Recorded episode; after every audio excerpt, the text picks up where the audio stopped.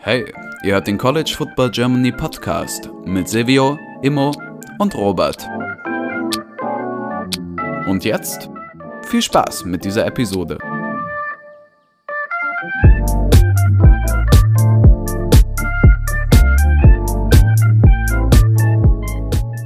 Okay, herzlich willkommen zu dieser neuen Folge des College Football Germany Podcasts. Mit dabei ist heute Silvio. Moin. Unser Gast Stefan. Moin. Und ich, Robert. Äh, wir haben Stefan an den Start, wir haben das letzte, letzte Episode schon so ein bisschen angeteasert gehabt. Wir haben Stefan schön frühzeitig angefragt, weil wir dachten, egal was passiert, entweder ein komplett deprimierter Stefan, der hier ein bisschen upragen muss, oder ein Stefan, der sich freut, weil sein Team es Neddy geholt hat. Äh, hat einen Entertainment Value, den wir nicht missen wollen für diese letzte äh, Folge in dieser Staffel. Ähm, deswegen vielen Dank, dass du da bist, Stefan. Äh, wie hast du das Spiel gestern wahrgenommen? Was, was, was war so dein Tag? Wie waren die Gefühle äh, während des Spiels?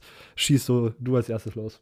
Ähm, dadurch, dass ich aktuell Klausurenphase habe, ähm, konnte ich mich so den ganzen Tag eigentlich nicht darauf konzentrieren, bis es dann wirklich mal so 10 Uhr abends war und ich mir dann so bewusst gemacht habe, ich sollte vielleicht etwas vorschlafen und mir einen Wecker stellen für 2 Uhr, äh, damit ich dann rechtzeitig wach bin. Und ähm, ich habe es euch ja auch schon geschrieben auf Twitter, ich habe übelst gezittert am Anfang, es war einfach richtig krass. Also sowas habe ich schon, ich glaube, das habe ich wieder beim Super Bowl von den Falcons oder irgendwie auch nicht bei Bayern im Champions League Finale gespielt. Also so krass war das wirklich noch nie. Und es war wirklich so ein Rollercoaster of Emotions. Also ähm, wirklich so von purer Euphorie bis zu, ach ja, jetzt kann ich eigentlich eh gleich ausschalten, ist schon durch. Und das so Mitte des dritten Quarters, wo ich mir gedacht habe, ja, eigentlich noch äh, lang genug zu spielen. Aber ähm, ja, es war dann irgendwann dann war ich ziemlich laut. Ähm, mein Dad ist dann in mein Zimmer reingekommen, hat mich nur ganz verwirrt angeschaut. Die wussten gar nicht, dass ich äh, Football schaue. Hat dann nur den Kopf geschüttelt und ist wieder in sein Bett gegangen. Und ähm, ja, das Spiel hat ja bis, oder sage ich mal, bis dann die Trophy übergeben wurde, war es ja kurz nach sechs und da ist meine Mom schon wach. Und die hat dann auch nur kurz reingeschaut und sie so, ich habe gehört, du hast dich gefreut. Ich so, ein bisschen vielleicht. und ähm, ja, dann habe ich noch mal ein bisschen heute geschlafen und dann zwei bis dreimal tatsächlich noch mal die Highlights angeschaut, weil ich es einfach immer noch nicht realisieren konnte und gefühlt den ganzen Tag irgendwie nur Instagram und Twitter refreshed und irgendwie alles aufgesogen, was da so gekommen ist. Silvio, für dich ein ähnliches Phänomen? Warst du auch ganz zittrig, als da ich glaube, ich glaub, das ist immer noch, noch mal ein bisschen anders, wenn das eigene Team spielt. Ähm, also, ich, ich weiß auf also, ja, okay, in so ganz großen Spielen war Michigan State jetzt das einzigste Mal, war, als sie in, die Play als, als sie in den Playoffs waren, aber selbst da war es nicht wirklich, vor allem als sie dann vermöbelt wurden. Ähm, aber ich fühle auf jeden Fall mit Stefan und ähm, ja, also das Spiel war auf jeden Fall. Ich fand die erste Halbzeit war tatsächlich nicht so nice. Also das ist dann immer nicht so das Beste um, nachts, wenn das Spiel, wenn es nicht so high scoring ist oder halt allgemein richtig abgeht, sag ich mal. Weil man dann immer wieder denkt, okay, ich gehe jetzt pennen oder nicht. Aber dies hat, hat sich sehr gelohnt für die zweite Hälfte dann und vor allem ab Ende drittes Quarter ging es dann unglaublich ab. Also, ja. Ich fand auch vor allen Dingen, weil dieses, weil diese, ich glaube, weil diese erste Halbzeit so äh, eine Halbzeit war, die man einfach durchhalten musste. Genau deswegen war dann irgendwie das in der zweiten Halbzeit einfach so ein mega Feuerwerk, was dann so ein bisschen entbrannt ist. Äh, ich fand das irgendwie, ja, auch, ich fand das, fand das ähnlich, die erste Halbzeit ein bisschen anstrengend, aber auch da hatte ich, finde ich, so ein bisschen wie so ein bisschen die World Series, wo man so merkt, dass jeder Pitch sozusagen jetzt hier gerade wirklich äh, wichtig ist, war dann dieses langsame Vorarbeiten und so, das war so richtig, also das kann man wahrscheinlich bei jedem Footballspiel so irgendwie sagen. Aber vor allen Dingen, weil das irgendwie alles so eng war und weil das einfach so eine absolute Defense-Schlacht in der ersten Halbzeit war, hat sie das so richtig, oh, was, wenn die jetzt wirklich mal hier nicht einen Three and Out machen würden und vielleicht irgendwie ein bisschen weiter voranmarschieren, wie wichtig das auch für die Teammoral immer so wäre, habe ich wieder gedacht, das war wirklich ein absoluter, keine Ahnung, es war nervenzerreißend. Die erste Halbzeit war anstrengend und die zweite Halbzeit war dann einfach entertaining as fuck. Ähm, Stefan, abgesehen davon, dass du, jetzt seit dein Team jetzt die National Championship gewonnen hat, denkst du, das war die beste, das beste National Championship Game äh, in der kürzeren Vergangenheit? Jein, also wenn ich jetzt aus neutraler Sicht äh, das Ganze beurteilen muss, würde ich fast 2017 noch höher einschätzen, weil natürlich irgendwie diese Story dann um äh, Tour, der dann eingewechselt wird und das Spiel irgendwie dann an sich reißt und dann dieser Overtime-Touchdown, irgendwie glaube ich ja auch bei zweiter und über 20 Yards zu gehen, ähm, das war auch ganz, ganz crazy, dass dann Freshman das Ganze dann gewinnt für Alabama. Mhm. Aber jetzt im Vergleich zu den Jahren davor würde ich schon sagen, dass es deutlich spannender war. Ich meine, ähm, bis zu dem, also selbst als der Pick 6 äh, passiert ist danach, ähm, war ich immer noch nicht safe. Also ich meine, ich bin da natürlich ein bisschen gebrandmarkt aus den Jahren davor und auch von den äh, von Falcons und allen anderen Teams, die ich so supporte. Was von Fake Punt packt Kirby jetzt aus? und ähm, ja, selbst dann war ich wirklich nicht safe, aber es war schon eigentlich, man, auch wenn da für mich so eine krass lange Zeit dazwischen war, war, glaube ich, ja dieser Pick 6 bei 1,30 noch auf der Playclock im vierten Quarter. Also es war wirklich wahnsinnig spannend bis kurz vor Ende des Spiels. Also ich denke, dass wir sicherlich eine All-Time Classic gesehen haben. Ähm, und natürlich wahrscheinlich diese Story einfach um Stetson Bennett wahrscheinlich ja auch so ein bisschen so eine einfach immer so eine gerne so eine Geschichte ist, die gerne erzählt wird, wahrscheinlich in Athens, denke ich mal, zukünftig. Da frage ich direkt weiter, was ist denn jetzt das Fazit unter Stetson Bennett? Erstmal denkst du, dass er nächstes Jahr nochmal zurückkommt? Ich habe gesehen, er ist jetzt Senior gewesen, aber mit dem Covid-Ding dürfte er, glaube ich, noch ein Jahr dranhängen. Ja. Wenn ich das richtig gecheckt habe. Ich denke, dass er lief, wenn ich ehrlich bin. Ich glaube, dass die Legacy mittlerweile komplett ist mit ihm. Ähm, sie, haben die, sie haben die Netty gewonnen. Ähm, er ist mittlerweile auf, an so einem Punkt oder durch dieses Spiel einfach äh, an einem Punkt angekommen, wo er einfach Legendenstatus hat, wo einfach diese Story äh, von ja Preferred Walk-On to Juco Transfer to äh, Nummer 3 Quarterback auf der Death Chart zu heuer auch eigentlich im Endeffekt nicht Starting Quarterback gewesen und jedem Spiel, wo es mal kurzzeitig nicht gut gelaufen ist, haben viele Fans und ich auch. Ich meine, ich habe das ja auch mitbekommen. Des Öfteren habe ich ja auch äh, nach JT Daniels geschrien. Und ähm, ich denke einfach, dass es für ihn jetzt so der perfekte Abschluss ist. Die Frage wird nur sein, geht JT Daniels jetzt ins Transferportal, weil er einfach sagt, ja, puh, ähm, ich habe irgendwie nicht so das Vertrauen in die Coaches, weil einfach ich nicht schlecht gespielt habe und auf einmal hieß es, oh, du bist verletzt und danach bist du eigentlich wieder fit und du kannst eigentlich nicht mehr spielen, obwohl du wahrscheinlich keinen einzigen Fehler begangen hast. Also natürlich die Trainingsleistungen kennen wir nicht, aber die Spielleistungen waren ja schon gut und ähm, auch natürlich neue junge Spieler ähm, dahinter sind, die ja potenziell jetzt auch gerne ähm, ja Playing Time sehen möchten auf Quarterback. Könntest du dir vorstellen, dass da so eine Situation gibt, wo dann gesagt wird, okay, Stetson Bennett geht jetzt und man, das war im Grunde schon der Plan all along sozusagen, dass man Stetson Bennett dieses Jahr äh, unabhängig von Leistung und unabhängig von ähm, Gesundheit von JT Dennis sozusagen die Spielzeit gibt und JT Dennis ein Jahr sich äh, nicht, äh, ist ja jetzt nicht schon, es sind ja fast zwei Jahre, oder? Letztes Jahr war ja auch schon, also 20. Ja. Ist er? Nee. Ja, 2020 war, war, auch schon da und hat genau. da auch einen Teil gespielt. Ja.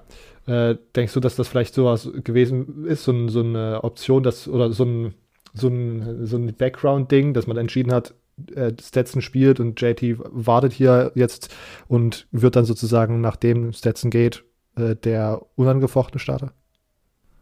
Nee, Oder ist das. Ich glaub's, ich glaub's nicht. okay. Äh, ähm, weil dann hätten sie wahrscheinlich schon vor der Saison das Ganze so abgewickelt, dass Stetson Bennett äh, QB1 wäre, dann wären vielleicht auch solche Diskussionen gar nicht aufgekommen, wie sie dann Anfang mhm. des Jahres wieder da waren. Oder auch eigentlich die ganze Saison da waren. Also heute habe ich auch noch auf Twitter gelesen in der Früh, dass äh, jetzt doch endlich JT reinkommen soll. Und das war nach diesem ominösen Fumble da von Stetson Bennett. Mhm. Ähm, ich kann es mir nicht vorstellen. Ich glaube, das war eher so die Tatsache, dass man bei George auch bedenken musste, dass die O-Line eigentlich zwar gut ist, aber nicht Weltklasse. Oder ich würde auch sagen, im College Football Level gibt es sicher bessere O-Lines. Also ich meine, man hat gesehen, was auch Alabama zum Teil ange also angestellt hat. Da war wahnsinnig viel Pressure eigentlich immer dahinter. Es waren wahnsinnig viele Sacks, ich glaube fünf oder sechs Stück ähm, gegen Georgia. Und ähm, dass da Stetson Bennett einfach mit seinen Beinen oder in der Pocket ein bisschen agiler ist, wie es äh, JT Daniels ist, hat vielleicht einfach den großen Ausschlag gemacht und ich kann mir schon gut vorstellen, dass so der Hintergedanke schon viele Wochen davor war, da man einfach wusste, okay, die Defense hält eigentlich gut genug, um auch jetzt, sage ich mal, gegen Florida zu gewinnen, um gegen Missouri etc. zu gewinnen. Und ähm, da ist auch die Offense mit Stetson Bennett gut genug und dann äh, sozusagen diesen großen Plan dann in der Netty ja entfalten zu können. Mhm. Ähm, Silvio, du dein abschließendes, ich, ich sage jetzt einfach mal abschließendes Fazit, weil auch ich den Vibe habe, dass, dass gerade das die Höhe ist an Stetson Bennett, die man so erreichen kann. Ich würde jetzt an seiner Stelle, glaube ich, auch nicht unbedingt nochmal zurückkehren und dann durch vielleicht äh, äh, Stetson Bennett, also so durch, einen, keine Ahnung, durch eine Spielweise wie gegen ersten Alabama-Spielen dann diese ganze Reputation und Legacy zerstören und wer dann gesagt wird, aber er hat, er hat diese Netty gewonnen, aber das Jahr danach war irgendwie so mittelmäßig. Äh, Silvio, wie würdest du den Schlussstrich, den ja, vorerst Schlussstrich unter Stetson Bennett ziehen? Ich, also erstmal, ich weiß wirklich nicht, ob der noch mal ein Jahr hat. Ich meine, ähm, da wäre ich mir tatsächlich gar nicht so sicher. Ähm, und ich meine, also, ich, ich, ich wie gesagt, ich kenne mich, was den Draft angeht, ja Scouting-technisch nicht aus, aber für mich hat der auf jeden Fall für NFL nicht wirklich die Qualität. Ähm, ich, also ich denke jetzt nicht, dass es ein Hot Take ist. Ähm, und dann ist aber halt die Sache, also hörst du mehr oder weniger, hast du dein Karriereende und du gehst ins Coaching oder so, wenn du da Bock drauf hast, oder du gehst einfach in die Arbeitswelt. Und ich weiß halt nicht, ob er darauf Bock hat oder ob er einfach sagt, ich meine, dann spiele ich halt noch mal ein Jahr Football. Also ich weiß jetzt nicht, ob der da so Legacy-technisch denkt oder ob der einfach vielleicht denkt, ich habe tatsächlich eine Chance auf die NFL. Jetzt sieht mich keiner, aber vielleicht kriege ich noch mal ein Jahr, darf tatsächlich spielen und bekomme dann, spiele dann noch eine bessere Saison, so dass ich dann irgendwie so ein ähm, Draft-Hype irgendwie bekommen und irgendwie reinkommen. Keine Ahnung, ich glaube, das ist äh, sind zu viele verschiedene Optionen, die es da gibt, um irgendwie was ähm, ja was Genaues vorherzusagen. Das mit dieser Eligibility, das nervt mich übrigens absolut, dass, das, dass man das jetzt mittlerweile schon wirklich da immer so ein bisschen raten muss, weil ich habe jetzt nochmal geschaut, er hat jetzt fünf Jahre er war jetzt fünf Jahre bei Georgia, aber mit der Story, dass er davor am JUCO war, da muss man das ja wahrscheinlich auch irgendwie mit einberechnen in seiner College-Zeit. Also äh, äh, es ist alles absolut verwirrend. Ähm, Stefan, neben Stetson Bennett, welche Performances äh, haben dir heute Nacht noch gefallen und lassen dich vielleicht sogar äh, mit einem sehr guten Gefühl in die nächste Saison gehen? Ja, viele Performances sind von Spielern entstanden, die potenziell in den Draft gehen können. Ähm, ich, wenn ich jetzt mal so bekannte Namen wie natürlich Nakobe Dean oder Louis Sean, der ja auch Defensive MVP geworden ist, aufzähle, ähm, dann bin ich da, glaube ich, schon ganz gut dabei. Wer natürlich so ein bisschen den Sargnagel dann eingeschlagen hat, war natürlich äh, Killy Ringo, ähm, der erst Freshman ist oder Redshirt Freshman, also der hat auf jeden Fall ein Jahr noch, also das können wir ganz gut oder ganz easy durchkalkulieren, wo er noch äh, bei Georgia sein wird. Ähm, ich fand auch äh, Adonai Mitchell sehr, sehr stark, der diesen langen Touchdown-Pass äh, gefangen hat. Der ist gleich sogar noch True Freshman, also ähm, auch hier wirklich ein Spieler, auf den man sich verlassen kann, auf ähm, ja, Wide Receiver und man muss ganz ehrlich sagen, also mit den Titans, mit äh, Brock Bowers, auch wenn er dieses Spiel bis auf den Touchdown nicht sonderlich viel Impact hatte oder auch sehr viel im Blocking eingesetzt wurde und mit Daniel Washington, die Nummer 2, Titan hast du da wirklich Top-Optionen für die nächsten Jahre und an Waffen sollte es eigentlich nicht scheitern, ähm, die Georgia einfach besitzt in der Offense und Defense, ja, da gehen jetzt schon viele, viele Spieler weg. Ähm, oder gehen potenziell weg. Also Jordan Davis, Devontae White, ähm, dann eventuell auch Nolan Smith. Also hier hat man wirklich viele Leistungsträger, die das Team verlassen könnten. Aber hier ist halt auch ganz klar, ähm, man hat in den letzten Jahren natürlich wieder gut äh, rekrutiert und äh, zum anderen, ja, war es auch ganz klar, dass irgendwann diese Experience sich auszahlen muss seitens oder auf Seiten von Georgia und dass dann natürlich auch irgendwann neue Spiele nachkommen müssen.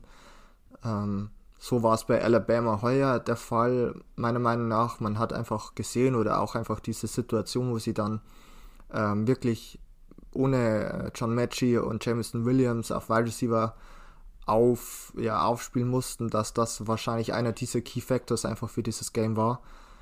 Und so hat man einfach schon ja, genug Spieler, die man auch im nächsten Jahr wahrscheinlich noch äh, Freude mit hat. Mhm. Silvio, äh, du ist dir bei, bei Alabama irgendeine Performance ins Auge gefallen, vielleicht? Oder auch bei, bei Georgia, die äh, für dich sozusagen so ein bisschen dieses National Championship ausgemacht hat? Oh, ich weiß jetzt nicht, ob ich das sagen würde. Also, ich finde tatsächlich, dass es einfach wirklich Teamleistungen waren insgesamt. Ähm, natürlich, was Stefan gesagt hat bei Alabama, dass die zwei besten Wide Receiver irgendwie ausfallen, ist natürlich übel.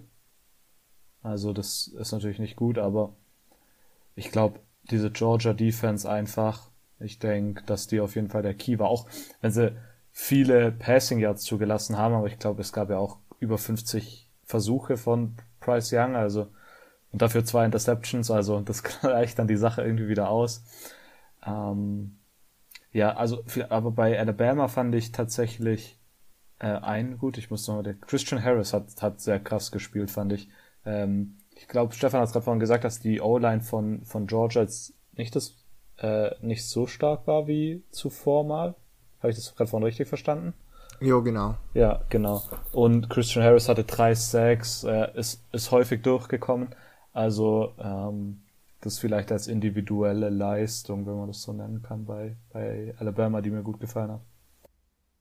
Wenn wir schon bei der Georgia Defense sind, äh, Stefan, wo, und das ist immer eine weirde Frage, weil wir alle noch nicht College Football seit 50 Jahren schauen, aber das ist eine der besten Defenses der letzten Jahre, vielleicht sogar eine der besten Defenses aller Zeiten. Wo würdest du die äh, hast du da irgendein Ranking im Kopf oder irgendeine, eine, keine Ahnung, einschätzendes, äh, einschätzende Worte? Ja, ob sie jetzt die Nummer 1 sind, müsste ich mir tatsächlich die Stats mal anschauen oder auch mit einfach anderen Defenses vergleichen. Aber aus dem Bauch heraus würde ich sicherlich mit äh, Top 5 Defense of All Time gehen. Man hatte eigentlich die komplette Saison dominante Leistungen und ähm, bis auf dieses SEC Championship Game, wo man einfach outcoached wurde, auch von Nick Saban und äh, der kompletten Alabama Offense war das auch gestern sehr, sehr stark. Also ähm, den einzigen Touchdown, den man zugelassen hat, war ja im Endeffekt das Resultat von dem Fumble in der eigenen Hälfte von Georgia und nicht viel mehr, ja, dass Alabama das komplette Feld runter marschiert ist, weil wenn sie das getan haben, hat eigentlich Alabama, äh, hat Georgia in der Red Zone eigentlich immer das Field Goal erzwingen können, was einfach eine wahnsinnig krasse Leistung war. Und auf, in, in Summe gesehen war es einfach wahnsinnig stark, was man heuer defensiv äh, abreißen konnte auf Seiten, seitens der Defense. Und ich glaube, es war auch, oder die Frage wurde auch Louis Sean gestellt auf dem Podium oben, ob, ob sie in dieser Conversation sein sollte. Und er hat auch gesagt, uh, of course. Also würde ich so mitgehen mit dem Take von ihm. Silvio, du einen Ranking Top Defenses? Of all time? ja, weiß ich, hast du eins? Also jetzt off the top of my head nicht. ähm, also natürlich die 2-1er Miami Defense. Ich glaube, das muss man sowieso immer nennen.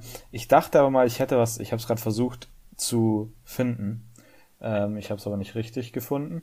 Ähm, ich glaube, ich hatte mal was gelesen. Die Georgia Defense hat dieses Jahr auf jeden Fall von den seit der College Football Playoff Ära ähm, die wenigsten Punkte pro Spiel zugelassen und allgemein auch im Vergleich zu den richtig historisch starken ähm, Defenses ist es auch, glaube ich, eine der besten. Also ich glaube auf jeden Fall, dass wir in, keine Ahnung, paar Jahren, wenn man dann das so kurz, okay, sorry, ähm, wenn man ein paar Jahre später über sowas noch wieder nachdenkt und dann mit so ein bisschen Abstand darauf blickt, ich glaube tatsächlich, dass wir dann über Georgia reden könnten in dieser Diskussion. Auf jeden Fall unter den Top 5. Ja, ja dem wirst du zustimmen. Ähm, okay, dann, ich habe tatsächlich noch einen Take, den ich einmal hier reinwerfen möchte. Äh, und zwar ist mir der während der ersten Halbzeit also, äh, entstanden ähm, als ich mir sozusagen ansehen musste, wie Stetson Bennett wieder mal struggelt oder und die, und die Georgia Offense darüber leidet, äh, darunter leidet. Ich bin tatsächlich ziemlich gehypt auf die Zeit, wenn Georgia und als neutraler Fan, als, als Florida-Fan würde ich mir weiter hoffen, dass äh, Florida diese, diese Jake Fromm-artigen Quarterbacks hat, die äh, sozusagen keine Ahnung. Also, ja, also ich, ich bin auf die Zeit, freue mich auf die Zeit, wenn's, wenn Georgia endlich mal einen Quarterback hat, der wirklich sehr, sehr gut ist. Äh, und ich möchte jetzt nicht keine, ich möchte, dass hier keine Stetson Bennett äh, Hate-Train werden, aber diese erste Halbzeit hat mich schon wieder ein bisschen frustriert gehabt und mich dahin gezogen, weil ich mir dachte, weil ich mir dachte, jetzt müssen sie sozusagen die ganze Zeit laufen, weil sie gerade irgendwie Stetson Bennett nicht so richtig vertrauen. Das ist wahrscheinlich auch schlecht gegenüber der Alabama Defense, die das ja auch gestern sehr, sehr gut gemacht hat. Aber ich fand, man hat gesehen, als man Stetson Bennett mehr vertraut hat, konnte er diese Big Plays machen. Und vielleicht, vielleicht war es so, weil sie in der ersten Halbzeit so stark auf den Run gegangen sind, aber ich habe gedacht, hätte man sozusagen einen richtigen Blue-Chip-Quarterback bei Georgia, würde das dieses Playbook, was die Coordinator dem Quarterback zutrauen, noch so viel weiter aufmachen und würde die Offense noch mal so viel gefährlicher werden lassen, dass das, glaube ich, noch mal ein, ein ganz anderes Team sein könnte. Stefan, äh, Kommentar dazu? Un ungerechtes, ungerechtes Fazit oder? Äh Nein, also ich finde es sehr, sehr fair, weil es äh, meiner Meinung nach vollkommen wahr ist. Also was ich mir so gedacht habe äh, während des Spiels war, ähm, dass man in den letzten Wochen immer gehört hat, man will Stetson Bennett äh, wegen einfach auch seiner, seiner Fähigkeit, das Laufspiel mitzugestalten. Ich habe ja schon gesagt, okay, Pocket Awareness ist vielleicht besser wie bei JT Daniels, aber ich glaube, insgesamt gab es nur zwei Läufe von Stetson Bennett. Einer, wo er so ganz komisch gefummelt hat bei dem Juke-Move am Anfang gleich, was sehr, sehr wild ausgesehen hat. Und dann irgendwann mal in der äh, Red Zone, also das waren insgesamt zwei Run-Calls und einer davon war nicht mal wirklich ein Run-Call, sondern vielmehr, oh, keiner von meinen äh, Receivern ist frei, ich muss jetzt die Hände oder die Beine in die Hand nehmen und noch ein paar Yards ergattern. Und ähm, dass man mit Stetson Bennett im Passing Game einfach limitierter ist, wie es mit JT Daniels der Fall ist, glaube ich, haben die Spiele gezeigt, die man mit äh, JT Daniels auch gesehen hat auf Seiten von Georgia und einfach auch das ganze Skillset natürlich und ähm, wenn man sich so ein bisschen die letzten 10 Minuten anschaut, war es dann auf einmal viel, viel leichter für die Georgia Offense, weil man sich dann ja diese irgendwie 1 gegen 1 Battles gegen die un, ja, unerfahrenen Cornerbacks ausgesucht hat. Also äh, zum einen Kool-Aid McKinstry und der andere, ich glaube, ich weiß nur den Nachnamen, ich glaube, er heißt Jackson mit Nachnamen, die Nummer 6, der kaum bis gar keine Playtime hatte ähm, davor und der dann ja auch einmal diese PI hatte, die zu einem safen Touchdown geführt hätte auch bei dem Touchdown ist er ja auch geburnt worden oder hat im Endeffekt das Battle verloren. Und dass man das nicht öfters gemacht hat, war ein bisschen frustrierend. Also so im Rückblick, weil es vielleicht so leichter gewesen wäre. Ähm, kann man sich jetzt natürlich sagen, ist ja gut ausgegangen, aber ähm, man hatte natürlich auch einfach wahnsinnig viel Unterstützung von der Defense, die einfach dieses Mal ganz anders mitgehalten hat, wie es ähm, im SEC Championship Game der Fall gewesen ist. Und dann muss man natürlich auch noch dieses äh, Blocked Field Goal ansprechen, was natürlich auch noch Special Teams waren auch noch äh, zur Stelle. Also man hatte halt wahnsinnig viel Hilfe und die Offense hat so in den letzten Minuten auf einmal dann ja, Fahrt aufgenommen, aber es hätte auch deutlich zu spät sein können, wenn Alabama ähm, vielleicht auch Jamison Williams noch gehabt hätte. Das wäre vielleicht so ein potenzieller X-Faktor gewesen. Und so kann man sich vielleicht darauf freuen, wenn wirklich mal so ein Top-Quarterback vielleicht bei Georgia spielt, der unangefechten ist, der komplett fit ist. Ich meine, das war ja bei JT Daniels ja auch so ein bisschen das Problem. Wäre er dauerhaft fit gewesen, wäre vielleicht nie diese äh, Stetson Bennett-Nummer geschehen nochmal. Also, ähm, ich glaube, man kann sich schon darauf freuen in den nächsten Jahren. Ja. ja. Vor allem ja auch, weil die, weil die Skill-Player-Recruitment sozusagen einfach nicht abnimmt. Man sozusagen immer ein Stack-Team auch in der Offense eigentlich hat, nur mal jemand mal jemanden braucht, der konstant äh, einen Fourth Quarter Stetson Bennett abliefert. ja, so ungefähr, genau. Äh, okay. Äh, Jungs, habt ihr noch irgendwas? Das war tatsächlich eigentlich so mal ein paar Talking Points, die ich noch raushauen wollte. Ich fand, äh, ich fand das Spiel einfach sehr, sehr nice. Ich fand, das war eines der, eines der besseren National Championship Games, vor allen Dingen nach dem letzten Jahr, wo man ja so ein bisschen direkt nach dem Game irgendwie hört, oh, ist das, ist Playoff überhaupt sinnvoll und bla bla bla, weil Alabama Ohio State äh, fertig gemacht hat und davor das LSU-Spiel war ja gegen Clemson, das war ja auch nicht richtig knapp. Ähm, ich fand das einfach eine schöne Abwechslung. Erst eine Defensive Battle, dann einfach so ein spannendes Spiel bis zur letzten Sekunde. Ähm, ja, habt ihr, habt ihr noch irgendwelche abschließenden Worte zu dieser Review? Mm, ich weiß nicht, ob das sogar jemand von euch war aber irgend, ich habe irgendwo auf Twitter gelesen, dass äh, diese NFL-Stadiums, diese überdachten Dome-NFL-Stadiums absolut nicht geeignet sind für College-Football-Games. Das ist Robert, ja. Und diesen Take müß, möchte ich voll und ganz äh, unterstreichen, unterschreiben, wie auch immer, würde ich voll mitgehen. Ähm, die Atmosphäre war zwar krass, ähm, also was ich so gelesen habe, war diese Aufteilung ungefähr bei 70% Georgia-Fans, 30% Alabama-Fans, also ähm, für Georgia natürlich sehr, sehr vorteilhaft, aber irgendwie wäre der Flair noch voll nice. Also ich könnte mir einfach vorstellen, wenn das Finale jedes Jahr irgendwie im Rose Bowl Stadium wäre. Also auch wenn der Rose Bowl spielen würde, aber das wäre einfach irgendwie so krass. Ähm, einfach von der ganzen Aufmachung her, das hätte nochmal einen ganz anderen Vibe und ähm, hätte vielleicht dann einfach noch, noch, noch einen weiteren Legendenstatus, das Ganze. Das, das würde ich auf, ja, das Rose Bowl Stadion jedes Jahr das ne, die, äh, die National Championship Game, das wäre so krank. ich, ja, aber keine Ahnung, diese, diese überdachten Stadien, das war jetzt nicht nur für, das gilt, ist ja dann nicht nur gültig für Indianapolis, sondern das ist auch jedes Mal beim Cotton Bowl, wenn wir dort in Jerry World in Dallas spielen, das ist jedes Mal einfach so eine, weirde Atmosphäre, also das ist so ein weirdes Bild auf dem Fernseher, einfach ein College-Football-Spiel in diesen überdachten Stadien zu sehen, das, da kann ich mir genauso gut Arena Football anschauen, denkt man sich dann in der, in der ersten, in der ersten Instanz, also ja, das, das wäre natürlich, und aber leider haben die äh, Chefs aller Conferences gerade irgendwie Probleme, das Expanded Playoff irgendwie voranzubringen, wo man vielleicht sowas mal einbauen könnte, aber naja. Silvio, du abschließende Worte? Äh, eigentlich soweit nicht, aber ich würde auf jeden Fall Stefans Vorschlag unterzeichnen, dass wir von nun an immer im, im Rose Bowl äh, das National Championship Game haben. Ich glaube, ich meine mich zu erinnern, dass es damals relativ häufig im Orange Bowl war, aber da sind wir wieder bei NFL-Stadien, oder? Weil das ist doch jetzt auch in dem Hard Rock Stadium. Also ich glaube in den 90ern war das dort immer. Oder ich, ich meine Rose Bowl, ja, ich meine, wir haben halt also dann müsste halt der Rose Bowl auch das Bowl Game jedes Jahr irgendwie das National Championship Game sein. Und dann musste man irgendwie alles andere umändern.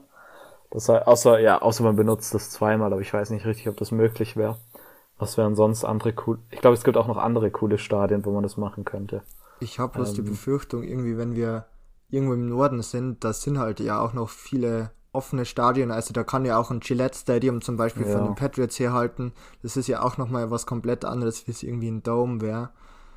Allerdings ja. ähm, weiß ich nicht, ob dieser Punkt von, oh, es hat irgendwie 20, äh, der Wind geht übelst krass und es schneit die ganze Zeit. Das hat zwar Legendenstatus, aber ob das äh, für die Reputation und für, das, äh, für die Quality of Play positiv wäre und auf Dauer vorteilhaft wäre, da würde ich so ein bisschen absehen davon, von diesem Punkt. Ja. Ist halt so ein, ja, obwohl der, der Rose Bowl ist ja eigentlich auch sozusagen. Ich hatte jetzt überlegt, weil man ja eigentlich auch keinem Team den Home-Vorteil geben möchte und deswegen äh, ist das natürlich so ein bisschen schwierig, aber der Rose Bowl ist ja eigentlich auch das normale Stadion von UCLA, nur würde ich da niemals an den Home-Vorteil denken, weil UCLA nie dafür sorgen wird, dass das ausverkauft wird. Ja. Äh, deswegen aber ist schwierig, weil ich ähm, am besten wäre es natürlich, wenn es sozusagen irgendwie so ein Neutral Side äh, wo wird denn eigentlich nochmal. So wie ähm, mehr oder weniger so wie ähm, Red River. Genau, wo wird denn das? Was ist denn das eigentlich für ein. Das ist doch. Was eigentlich so ein Group of Five Team benutzt? Normalerweise? Äh, nee, ich glaube, das ist. Das ist doch im Cotton Bowl, oder? Wird es doch ja. gespielt. Das Cotton Bowl. Und der Cotton Bowl ist doch das Stadion. Ja, das Cotton Bowl. Aber. Und da wird, glaube ich, nichts mehr gespielt. Oder?